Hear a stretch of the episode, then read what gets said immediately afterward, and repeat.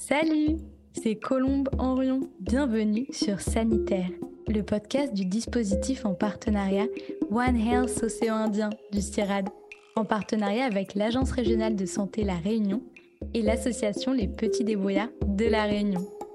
Dans ce podcast, vous en apprendrez plus sur One Health, une seule santé, l'interdépendance entre la santé humaine, animale et environnementale.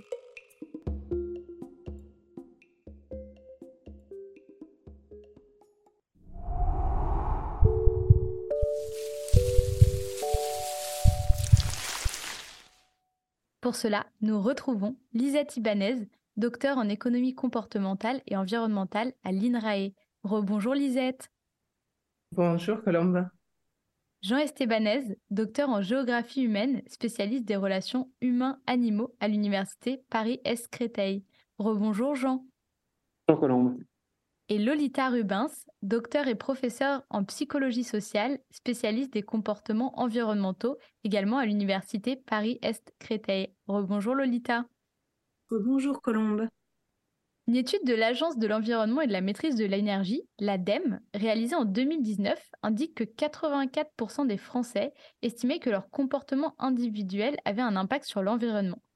La question reste de savoir comment adapter leur comportement pour être plus respectueux de cet environnement. Donc, nous avons vu dans la première partie de cet épisode que les représentations et les schémas sociaux déterminent en partie les comportements des individus. Alors, comment l'approche One Health, qui met en évidence l'interdépendance entre la santé des humains, des animaux et de l'environnement, pourrait-elle contribuer à modifier les représentations sociales des individus et favoriser un meilleur respect de l'environnement et des animaux? Jean Estebanez alors l'approche euh, One Health, vous l'avez dit, euh, c'est une approche qui essaye de euh, finalement penser les relations aux animaux et à l'environnement de manière peut-être plus écologique. Enfin, c'est ça l'idée fondamentale, c'est au fond de considérer que la santé des humains, elle n'est pas juste un processus technique qui peut être très sophistiqué et très efficace. Hein, c'est pas ça la question qui concerne les humains, mais qu'elle est largement impactée en fait par des causes environnementales, hein, des pollutions, des diverses modifications de, l'environnement, le réchauffement climatique par exemple, hein, qui va avoir un impact sur les, températures, et aussi euh, bah, quelque chose qui est fondamental, euh, qui sont les circulations de pathogènes divers et variés entre les humains et les animaux. on sait que la plupart des grandes maladies infectieuses, en fait, elles ont des origines animales, et en fait, dans les relations euh, entre humains et animaux et l'environnement, il y a des choses euh, qui sont tout à fait positives, mais il y a aussi des choses qui euh, circulent et qui sont beaucoup moins sous forme de pathogènes. Et donc, au fond, penser la santé globale comme un tissu de relations, bah, c'est quelque chose qui devrait pouvoir réécologiser notre relation au monde. Considérer qu'on n'est pas finalement des êtres seuls, solitaires, détachés de la nature, la surplombant, et qu'on est pris euh, dans des relations extrêmement importantes. Une partie importante de nos cellules sont faites d'animaux, de cellules animales qui ont circulé. On a coévolué avec euh, les animaux depuis euh, qu'on s'est hominisé. Donc, au fond, les, interdépendances sont extrêmement importantes. Et une bonne façon peut-être de présenter, bah, c'est justement de réfléchir à ces questions de santé. Et bon, évidemment, le, le Covid en a été une illustration absolument évidente, éclatante. Hein. Et comment la recherche mobilise des outils et des projets en faveur d'une démarche One Health? Je pense notamment euh, au projet effectué euh, par la DIM One Health. Oui, alors euh, le One Health, c'est un des leviers d'action de la région Île-de-France hein, qui souhaite fédérer des chercheurs sur des thématiques qui sont jugées centrales. Et One Health, c'est la question de la santé globale, est considérée comme une de ces thématiques du fait de l'épisode de Covid, hein, qui a rappelé comment euh, ces maladies infectieuses, en fait, euh, sont un risque euh, constant. et puis, des transformations liées au réchauffement climatique, hein, qui amènent à des formes de mobilité des animaux. Hein. Il y a des changements de, zones de zones climatiques qui amènent à des déplacements d'animaux. Et en parallèle, l'évolution de l'implantation de la population humaine, ce qui fait qu'il y a de nouvelles zones de rencontre dans lesquelles les pathogènes peuvent passer d'une espèce à une autre donc le, le One Health essaye en fait de mettre en relation des gens qui viennent plutôt du champ euh, des sciences biomédicales, des médecins, euh, des vétérinaires, et puis des gens qui viennent plutôt du champ des sciences sociales, justement pour euh, essayer de réfléchir à cette question de l'écologie des relations, à cette question aussi de la dimension sociale en fait de la circulation des pathogènes. Évidemment, les pathogènes, on les analyser en, en biochimie, mais c'est aussi en fait les résultats de types de rencontres spécifiques. Et donc des modalités de, de relations aux animaux, d'exploitation, de, de, chasse, de prédation, qui vont avoir un impact avec le fait qu'on soit ou non en relation avec ces pathogènes. Donc c'est l'idée d'avoir une approche interdisciplinaire qui puisse mieux rendre compte de la diversité des relations qu'on a avec les animaux et l'environnement.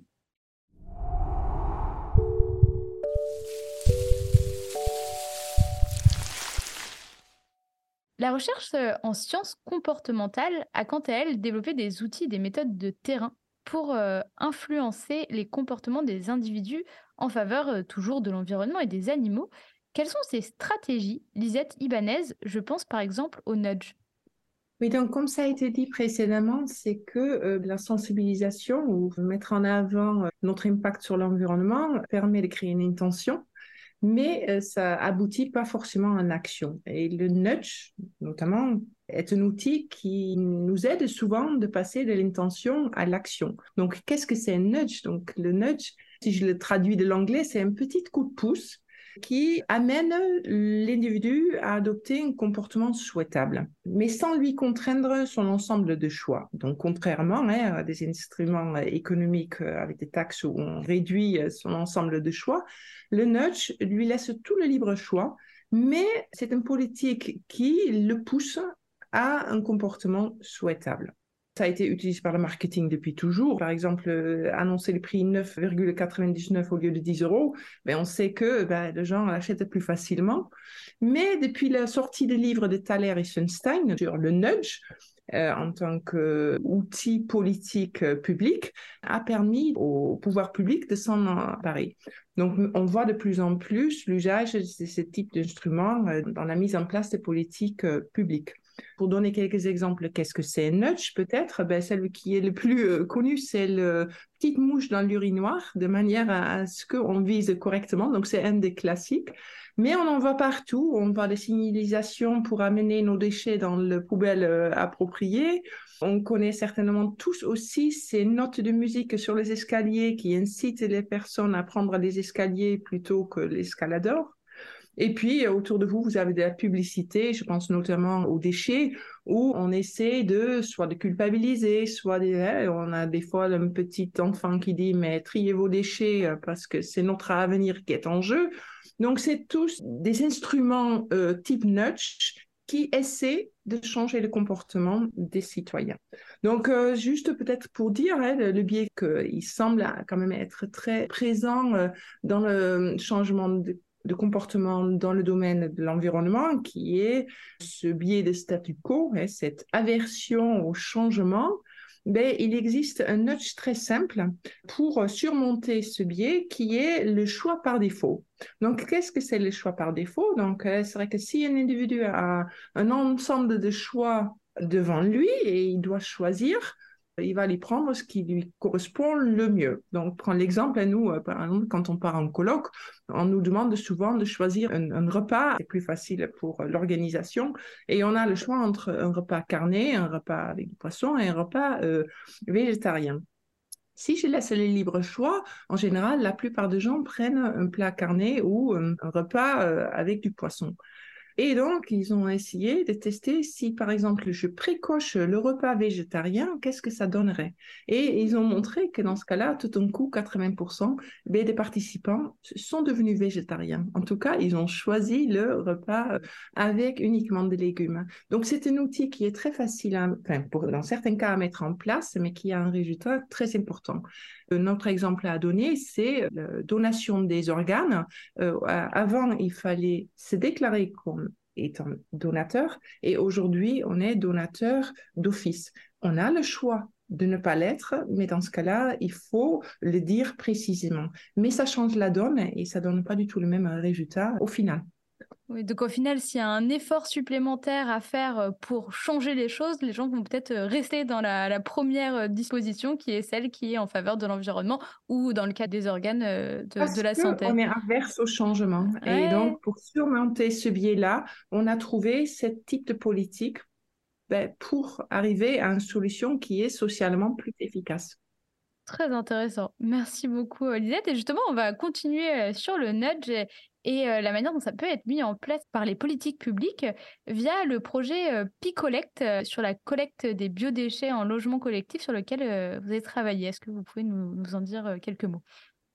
Avec grand plaisir. C'est un projet qui me tient beaucoup à cœur. Donc, euh, c'est un projet euh, qui essaie de trouver un nudge adapté à un territoire dans le cadre de tri des déchets. Je sais qu'on est confronté à une nouvelle réglementation où en 2024, euh, tout ménage va devoir trier ses déchets, notamment ses déchets alimentaires. Et les collectivités sont confrontées à un problème. Donc, eux, ils mettent en place toute une infrastructure pour permettre de faire le tri, mais reste un grand problème, comment changer le comportement des ménages. Et nous, on souhaite accompagner ces collectivités en les aidant à choisir une politique de communication qui est adaptée à leurs administrés. Parce qu'on sait très bien que le nudge ne fonctionne pas toujours et pas toujours sur les mêmes individus. Pourquoi? Parce que les individus n'ont pas les mêmes types de motivation. Et puis, les ménages ne sont pas sujets aux mêmes contraintes. Et donc, du coup, en fonction des territoires, on va devoir trouver un nudge qui permet de changer de comportement. Donc, comment on va faire ça? Donc, nous, on s'appuie sur une méthode qui est l'économie expérimentale. Donc, on va mettre en place des expérimentations pour euh, non pas dire, bon, faites ceci, faites cela, mais avoir une preuve que certaines politiques fonctionnent et, d'autres pas, euh, et qu'ils fonctionnent sur certains individus et pas sur d'autres.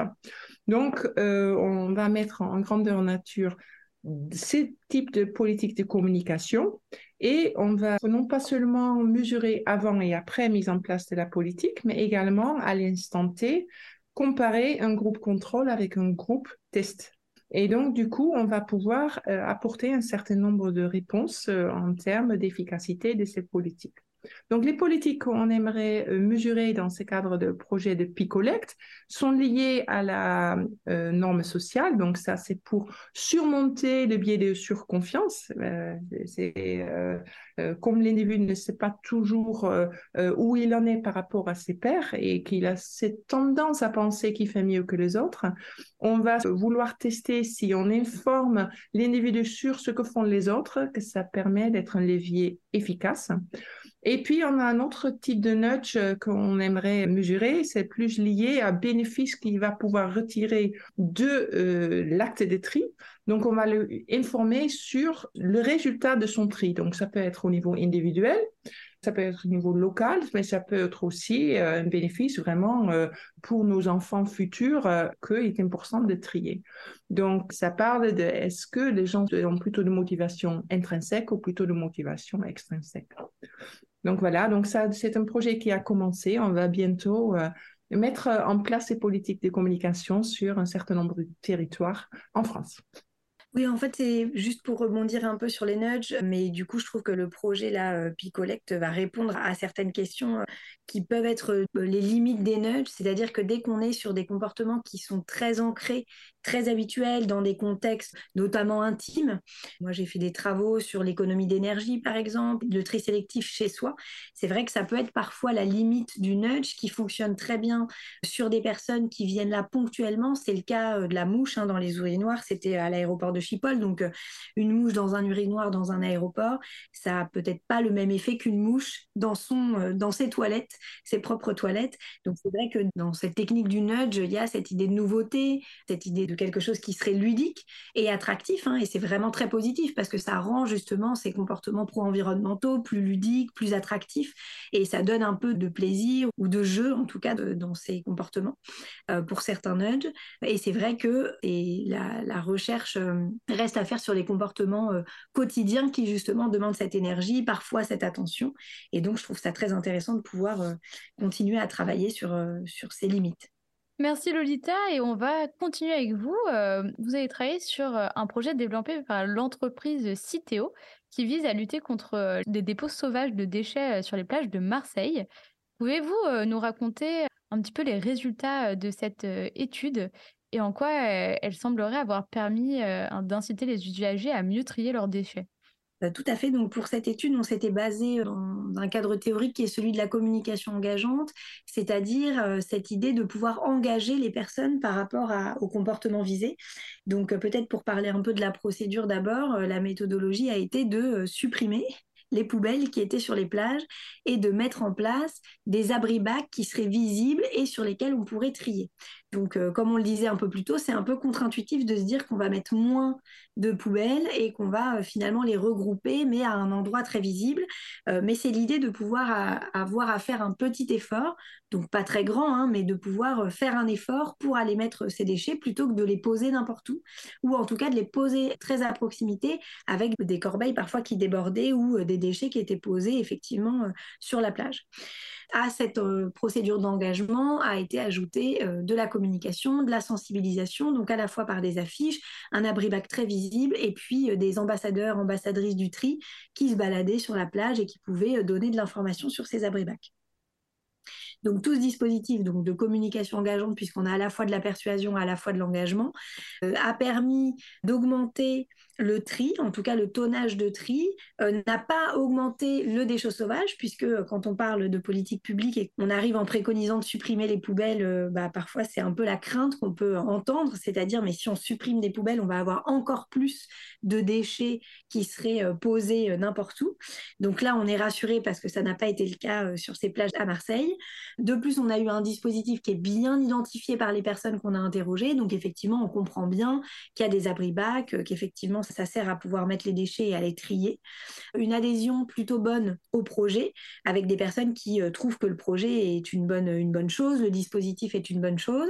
Un sentiment d'utilité est augmenté également. Donc les personnes euh, trouvent que euh, c'est utile de pouvoir euh, jeter ces déchets, trier ces déchets et que le dispositif a été utile. Et surtout, quelque chose qui nous a paru vraiment très intéressant, c'est qu'on a eu une perception du tri par les autres, donc un impact sur la norme sociale qui a été assez important, puisqu'au début de l'été, puisque ça a été fait sur un été, au début de l'été, on avait 32% des personnes interrogées qui considéraient que les autres triaient, alors qu'à la fin de l'été, on avait euh, un pourcentage de 67% de personnes qui considéraient que les autres triaient. Ce qui fait qu'effectivement, on se rend compte qu'on renforce là euh, la perception de la norme sociale, c'est-à-dire qu'au départ, le tri paraissait assez anecdotique, enfin, anecdotique sur la plage, ou en tout cas il était minoritaire, alors qu'à la fin de l'été, avec la mise en place de ce dispositif, on a une perception qui devient une perception de norme majoritaire, c'est-à-dire qu'on a une majorité de gens qui trient, et ça c'est très important quand on sait que, comme on l'a dit, la norme sociale est un des facteurs qui permet de mettre en place ce comportement. Donc si on a l'impression qu'on est seul à le faire et que ça sert à rien, on sera euh, plus embêté. Donc là, ce n'est pas le cas. Oui, donc ce qui peut euh, également du coup euh, influencer le comportement des individus du fait de, de la nouvelle représentation, enfin la représentation de la nouvelle norme. C'est vraiment très intéressant. D'ailleurs, l'augmentation des chiffres est assez impressionnante.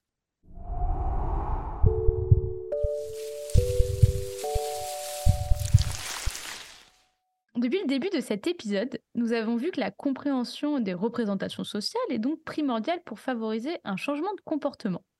Je suis donc allée interviewer des enfants pour leur demander pourquoi certaines espèces animales étaient en voie d'extinction, pour voir s'ils faisaient le lien avec euh, nos comportements à nous. Donc je vais vous proposer maintenant d'écouter ce micro-trottoir.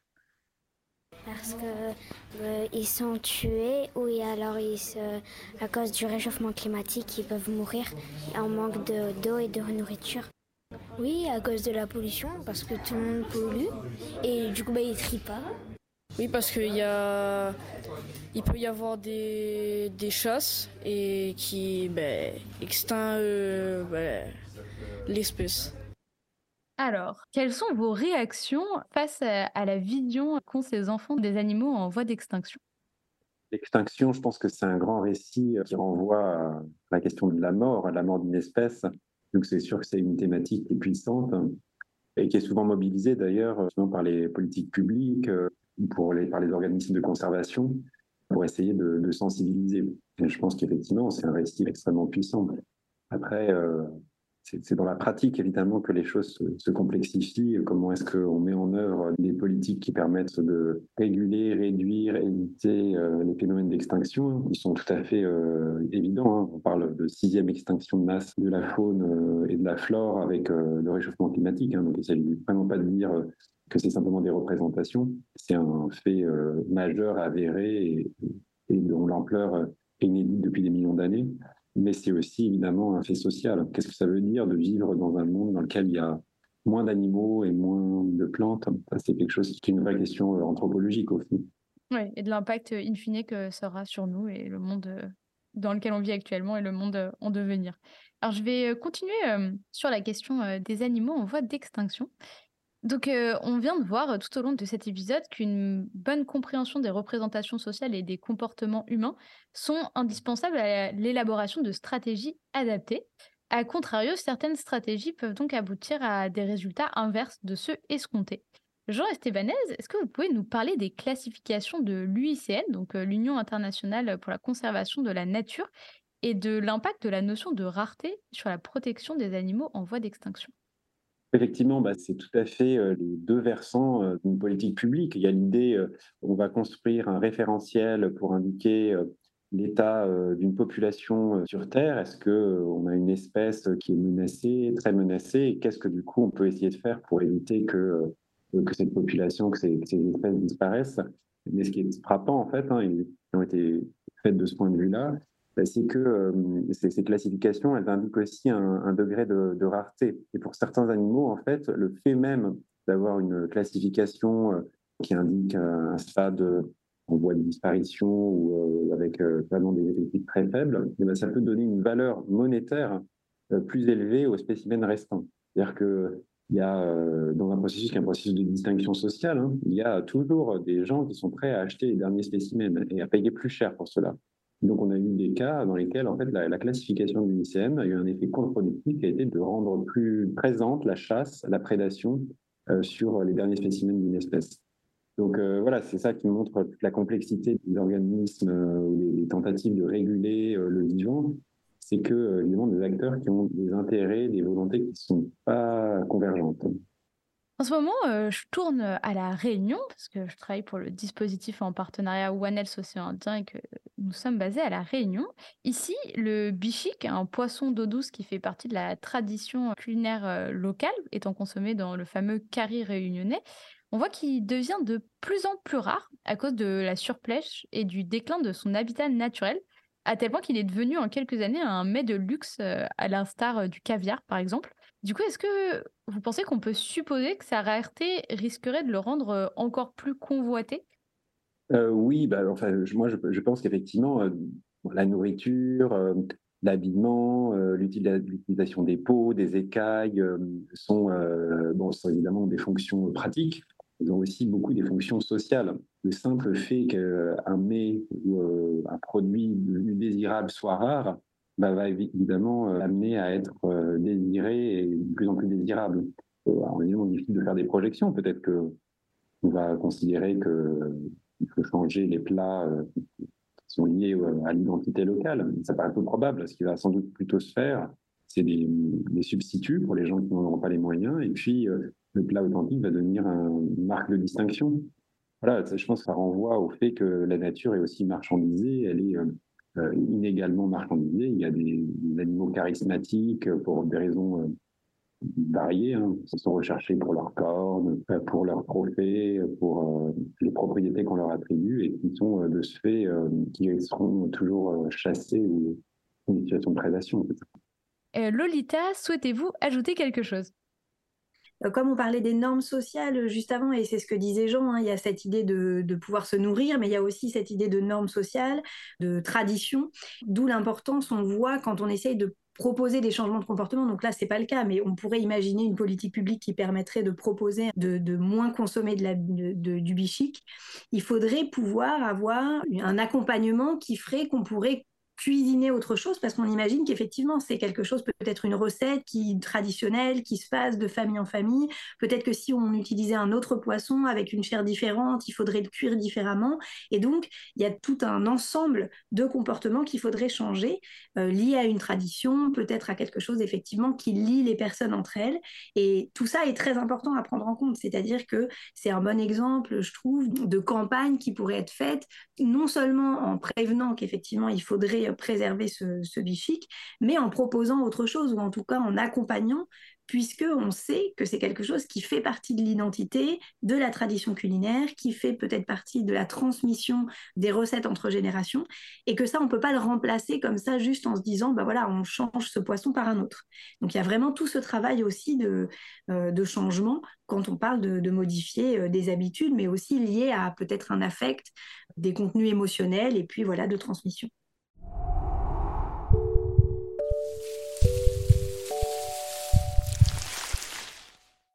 Une enquête de l'Agence de la transition écologique, l'ADEME, réalisée en 2020, relevait que 7 Français sur 10 se disaient prêts à modifier leur comportement pour lutter contre le réchauffement climatique. Nous venons d'explorer les mesures mises en œuvre par les pouvoirs publics et le monde de la recherche pour promouvoir les comportements en faveur de la protection de l'environnement et même des animaux. Maintenant, avez-vous des conseils pour permettre à nos auditeurs et auditrices de favoriser leur propre comportement en faveur justement de l'environnement et des animaux? Euh, bah alors peut-être par rapport à ce qui vient d'être dit sur les normes sociales, euh, la première chose qui me viendrait en tête, euh, mais c'est certainement pas la seule, hein, mais c'est peut-être de s'entourer justement, de pouvoir aller chercher des conseils ou un soutien déjà d'une pour pas se sentir seul dans l'effort, c'est-à-dire pas avoir l'impression justement qu'on est une goutte d'eau dans l'océan, et puis pour pouvoir faciliter aussi le changement, comme je le disais, cette attention qu'on déploie, cette énergie qu'on déploie, elle peut être facilitée par le fait qu'on est soutenu. Ça me fait penser aux défis famille euh, zéro déchet ou famille à énergie positive. Ces défis qui nous permettent de participer à des ateliers, de pouvoir avoir de l'information et de le faire en groupe. C'est vrai que ça permet justement de, se sentir un peu plus fort ou plus forte et, euh, et mieux outillé. Oui, pour, pour, rebondir euh, sur ça, ce serait quand même si, enfin, c'est souvent, difficile de passer de l'intention à l'action, mais c'est dire aussi que, enfin, si on passe à l'action, on peut instaurer aussi un cercle vertueux. Soit on s'entoure des personnes comme dit Lolita, mais également montrer le bon exemple est aussi une façon à instaurer de nouvelles normes dans une société. Et ça voulait juste rebondir sur le micro-trottoir où on voit carrément que les enfants sont beaucoup plus conscients de la problématique et il faut espérer que cette sensibilisation, qui est aussi un levier, va permettre à changer le comportement de nos plus jeunes qui, eux, peuvent être euh, moteurs de changement de comportement euh, de la société. Moi, je dirais peut-être qu'une chose qui est, intéressante à faire, parce que finalement, euh, on peut avoir des, représentations générales, mais pas d'idées précises sur la question, c'est de, calculer son empreinte euh, carbone. Il y a plein d'outils euh, très accessibles, ne serait-ce que sur les, sites gouvernementaux, qui permettent de se rendre compte de l'empreinte qu'on a par son action quotidienne, annuelle, les déplacements, etc. Et, en fait, souvent, c'est les résultats sont surprenants, hein, y compris si on pense avoir un comportement vertueux c'est une première chose. Et puis une seconde chose qui est très différente, c'est euh, prendre le temps, euh, parfois, on n'a pas toujours la possibilité, prendre le temps euh, de s'arrêter et, par exemple, d'écouter les oiseaux. voilà, on pourrait le faire avec beaucoup d'animaux, mais au fond, la dimension sensible de ce que c'est que le, vivant dans des sociétés urbaines avec des rythmes élevés, est parfois quelque chose qui nous échappe. Prenez cinq minutes et écoutez les merles si vous en avez dans votre parc à proximité c'est quelque chose euh, qui, renvoie à la beauté et l'importance de la, de la place d'autres vivants euh, sur Terre, je pense. C'est vrai que l'approche sensorielle euh, nous permet de nous sensibiliser d'autant plus aux animaux et à leur préservation. Merci à tous les trois. Alors l'épisode touche à sa fin. Avant de nous quitter, est-ce que vous auriez une œuvre d'art, un film, un livre, une exposition ou autre sur la thématique de l'épisode à conseiller à nos auditeurs et auditrices? Alors, ben, peut-être euh, une exposition qui s'appelle Plus de degrés, les Val-de-Marnais, le climat et l'environnement, qui était proposée par les archives départementales du Val-de-Marne et que j'avais trouvée très intéressante parce que en fait, elle présente les transformations du territoire et de la société, en particulier val-de-marnaise, sur la seconde moitié du XXe siècle. Donc, elle présente l'explosion urbaine, la pétrolisation de l'économie, les changements de comportement qui ont eu lieu pendant ces, ces bouleversements. on avait une, une utilisation, on va dire, très sobre de la nature précédemment et que en fait, on voit bien comment nos modes de vie ont, accéléré et ont complètement changé notre rapport à l'environnement. Donc c'est assez intéressant et en plus très situé et peut-être quelque chose qui serait un peu plus global parce que pour les, c'est peut-être pas très accessible l'exposition. On peut aussi parler du projet One Home qui fait écho un peu à l'idée de One Health, avec, donc ça c'est accessible sur Internet, des films de la Terre vue de l'espace, avec cette idée de pouvoir euh, regarder euh, la Terre. Donc il y a aussi de la musique, euh, parfois c'est des paroles par-dessus, de la musique par-dessus, mais c'est vrai que ça permet de, se rappeler justement de cette unité de la Terre, à la fois humaine, animale, environnementale. Et donc ça peut être très joli à regarder et effectivement provoquer un effet assez fort. En tant qu'économiste comportementaliste, moi je conseille un livre écrit par un scientifique, mais qui le met au niveau de tout le monde, et euh, c'est Dan Ariely qui est comportementaliste et qui travaille sur les biais comportementaux. Donc, il a écrit un livre qui s'appelle Irrationalité prévisible, euh, dans lequel il explique euh, tous les biais auxquels l'humain est confronté et euh, de manière très concrète, de manière aussi dans lequel, enfin, dans des actions dans lesquelles on se retrouve tous et qui montre aussi que cette inaction qu'on peut avoir ou bah, des choses qui ne sont pas forcément pour soi-même, mais qu'on adopte quand même, enfin des actions qu'on adopte quand même. Donc c'est Dan Ariely qui a écrit le livre donc Irrationalité prévisible. Merci Lisette. Et vous Jean? Alors moi, je vous conseille euh, une exposition euh, qui est ouverte jusqu'à mi-septembre euh, au pavillon de l'Arsenal à Paris, qui porte sur Paris Animal, histoire et récit d'une ville vivante, dont les, commissaires scientifiques sont Henri Bonny et Elia Mosconi, qui sont deux architectes, avec une exposition tout à fait intéressante, puisqu'elle présente à la fois la présence des animaux en ville depuis toujours. Hein. La ville n'est pas l'opposé des animaux ou des, plantes. Hein. Finalement, les plantes, les animaux font partie de l'infrastructure urbaine. C'est des, auxiliaires de transport indispensables, ils participent à la production de la ville, la ville se construit, la morphologie elle-même elle se construit avec les animaux, euh, et puis euh, qui montre bah, les transformations de la, place de ces animaux, hein, disparition de certains, apparition d'autres, reconfiguration, émergence de nouveaux paradigmes de la ville, de ville moderne, hein, qui se veut écologique et euh, dans lequel les animaux ont à nouveau leur place. Donc une exposition gratuite et tout à fait pédagogique à Paris euh, sur, euh, ces questions euh, de dimension sociale des animaux, de leur place dans la ville.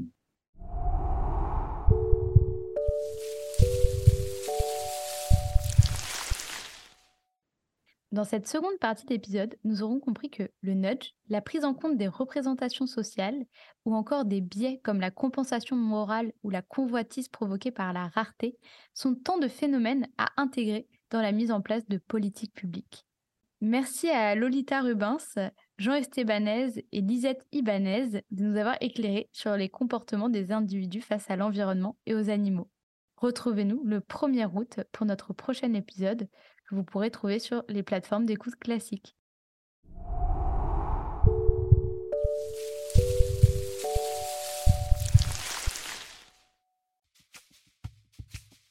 Vous venez d'écouter Sanitaire, le podcast du dispositif en partenariat One Health Océan Indien du CIRAD, en partenariat avec l'Agence régionale de santé La Réunion et l'association Les Petits Débrouillards de La Réunion. Si notre épisode vous a plu et que vous souhaitez en savoir plus sur l'interdépendance entre la santé des animaux, celle de l'environnement et la nôtre, abonnez-vous sur notre page. Vous pouvez aussi nous suivre sur Instagram, Facebook et LinkedIn. Cet épisode a été écrit, réalisé, enregistré et monté par moi-même, Colombe Henrion. Audrey Chaunette s'est occupée de l'animation sonore et Léa Charon de l'infographie. À très vite, bonne écoute.